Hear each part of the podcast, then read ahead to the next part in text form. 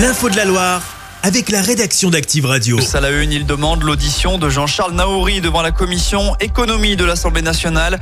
Le député ligérien Jean-Pierre Tête souhaite que le PDG de Casino soit convoqué. Le but qu'il s'explique sur les dérives financières et la faillite du groupe stéphanois de grande distribution. L'actu, c'est aussi l'intervention d'Emmanuel Macron hier soir. Parmi les annonces, l'uniforme à l'école. Il sera expérimenté dans une centaine d'établissements avant d'être possiblement généralisé en 2026. Cinq sites seront pilotes en Auvergne-Rhône-Alpes. Roche-la-Molière s'est positionné pour en être.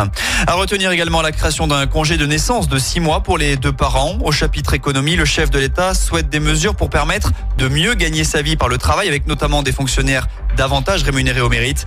Une confirmation également avec 2 milliards d'euros de baisse d'impôts prévus pour les classes moyennes en 2025.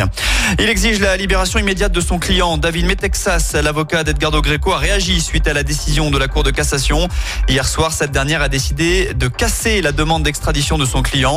Ce pizzaiolo arrêté il y a un an à Saint-Etienne car membre présumé de la mafia calabraise. Un vice de procédure va obliger la justice lyonnaise à rejuger ce dossier. Jean-Michel Larquet sera l'un des porteurs de la flamme olympique dans la Loire. Les quatre premiers noms viennent d'être désignés par le département. En tout, ils seront une centaine à tenir la torche qui, on vous le rappelle, est fabriquée en partie à Châteauneuf. Celle-ci fera escale le 22 juin chez nous. La gymnaste Laurette Charpie a également été choisie.